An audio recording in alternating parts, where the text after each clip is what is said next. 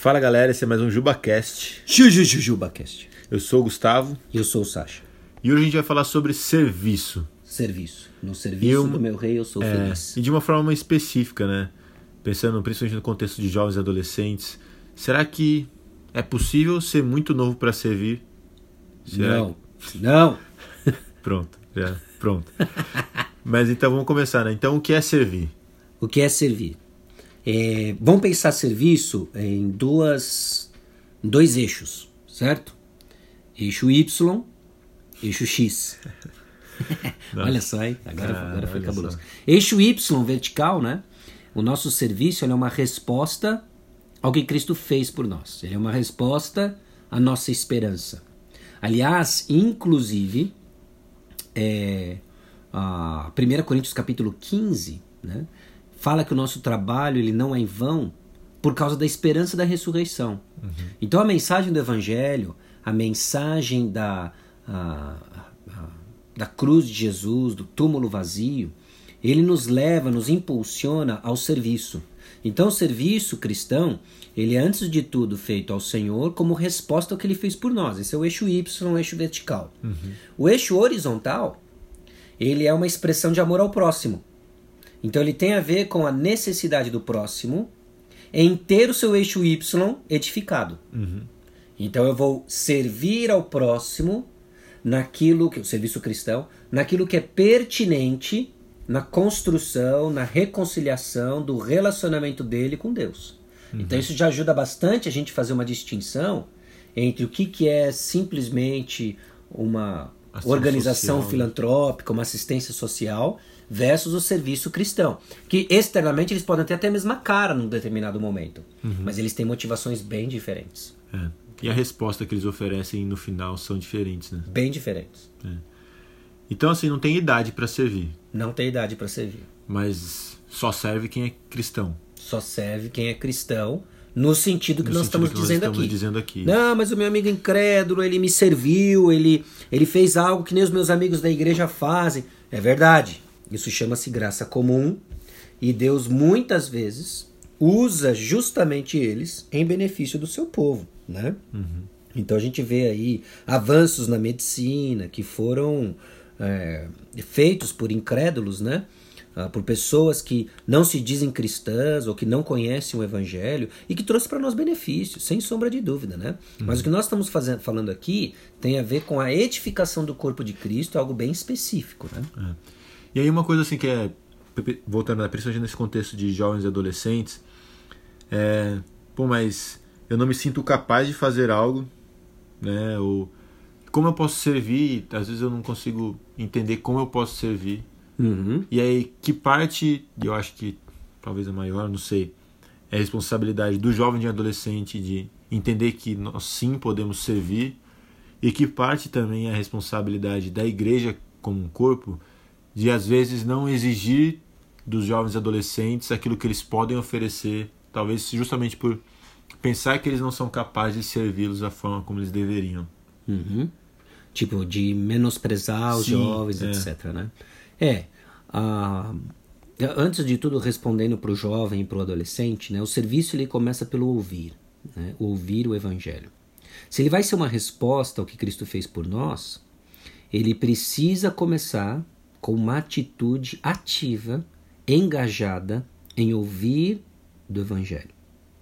Então, se você está confuso de como você pode servir na igreja, eu quero encorajar você a abrir bem os seus ouvidos e escutar a proclamação do Evangelho, escutar o ensino da palavra de Deus. Porque é ele que vai capacitar você para o seu serviço, seu serviço cristão. ok? Então a palavra de Deus nos equipa quando ela é proclamada, quando ela é ah, ensinada, para que você ensine, para que você sirva né, com a excelência. Né? Em segundo lugar, né, não deixe com que ninguém despreze a tua mocidade. Aqui é o eco das palavras de Paulo para Timóteo. Né? O que na primeira impressão pode ser, não, tudo bem, então fala isso para eles, né? eles estão desprezando a minha mocidade, etc. Mas a forma como o apóstolo Paulo eh, exortou Timóteo para que ninguém des- desprezasse a sua mocidade foi com que ele se tornasse padrão, que ele se tornasse modelo. Né? Então, seja um modelo no seu procedimento, na sua palavra, na sua fé, que as pessoas vão reconhecer alguém diferente, vão reconhecer um jovem santo, uma jovem santa, e aí sim eles vão deixar de desprezar a sua capacidade de serviço, a sua maturidade vai se tornar evidente, né? Esse progresso se torna evidente e aí Deus começa a nos usar, né? Então eu encorajo você a abrir bem os seus ouvidos, eu encorajo você a prestar bastante atenção na palavra de Deus ensinada, e aí, como que eu sei o que eu tenho que fazer? Quando você está crescendo em santidade, crescendo e ouvindo a palavra de Deus, eu recomendo você uma oração e uma atitude mais ou menos assim. Senhor, eu entendo e creio no que o Senhor fez por mim na cruz do Calvário. Eu entendo a minha responsabilidade de servir e de amar o próximo. Então eu peço que o Senhor me dê oportunidades, discernimento para enxergá-las e ousadia e coragem para executá-las. Em nome de Jesus, amém. Adivinha. Uma oração e uma atitude desse tipo. Abrir os olhos, primeira coisa que você vê que você pode fazer para ajudar alguém a edificar a igreja é o que o Senhor quer que você faça. Uhum. Já é o Espírito capacitando você para enxergar o que precisa ser feito, munido da palavra que você está crescendo e conhecendo. Uhum. É que aí também uma dificuldade que eu vejo, a gente liga muito a questão do serviço a dons específicos, né? Uhum.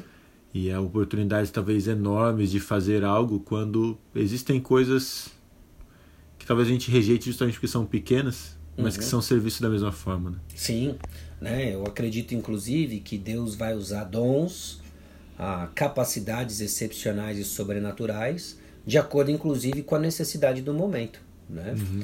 Às vezes a gente olha aquelas listas de dons que tem no Novo Testamento e a gente se limita a elas, né? Quando você vê, por exemplo, no livro de Êxodo, que Deus capacitou alguns com uma capacidade de artesanato fora do comum para que eles fizessem o tabernáculo, né? Então Deus ele age de uma forma de acordo com a necessidade que nós temos hoje. Quais são as necessidades que nós enxergamos, vislumbramos dentro da igreja? Deus está e vai capacitar pessoas para que elas sejam supridas. Né? Então ponha-se à disposição. Né? Não subestime como Deus pode usar você. Uhum. Então isso significa que eu não vou servir só nas áreas que eu tenho dons específicos para servir. Sim, tanto é que o, os dons eles não só amadurecem, como eles são descobertos ao longo do tempo. Às vezes uhum. a gente vê pessoas limitadas, ah, eu tenho, sei lá, o dom uh, do, do ensino, né? Ah, porque eu tenho o dom do ensino, eu não posso ajudar alguém a lavar um banheiro, né? Ah, porque eu tenho o dom do ensino, eu não posso ajudar alguém a tirar cópia de não sei o que, né? Uh, todos nós somos chamados a servir o tempo todo, né? Então os dons eles descrevem um cristão maduro. Né? Uhum. É óbvio que alguns vão estar de uma forma entre aspas e positiva, exagerada em alguém. Isso vai se tornar evidente no nosso meio. Mas independente disso, você é chamado a amar o próximo. E às uhum. vezes a gente faz o que é preciso, né? Imagina, imagina, né? É, eu sou pai de três crianças.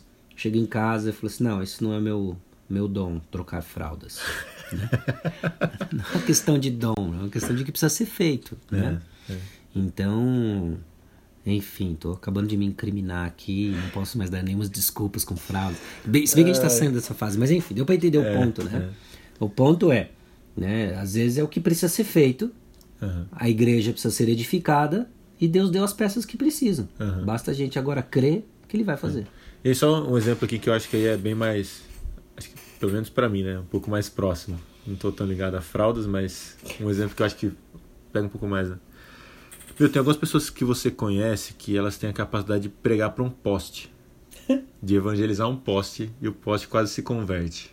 Uhum. Eu não sou nenhuma dessas pessoas. Né? E por muito tempo eu lutei muito com essa questão assim de. Pô, tem alguém precisando ouvir do evangelho. Eu vou chamar o pastor, eu vou chamar alguém. Não. Uhum. Se a oportunidade aparece para mim, adivinha quem tem que fazer? Eu. É. E nós somos todos chamados a servir e pregar o evangelho com certeza é uma forma de servir, né? Ainda mais alguém que não conhece o evangelho. Então, é natural que à medida que nós nos expomos às oportunidades, nós comecemos a descobrir coisas e a servir de formas que a gente não imaginava antes, né? Sim. Com certeza. Então isso é muito, muito legal. Mas realmente, como o Sash falou, parte de um coração disposto a servir. Né? Se a gente não tiver disposto, aí realmente a gente não vai enxergar as oportunidades. Né? Uhum. Com certeza. Né? Então, foco no Senhor, foco no próximo, crescendo no eixo Y, expressando no eixo X. E assim você vai se tornar um servo do Senhor. É isso aí. Falou, galera. Até a próxima. Até. Até.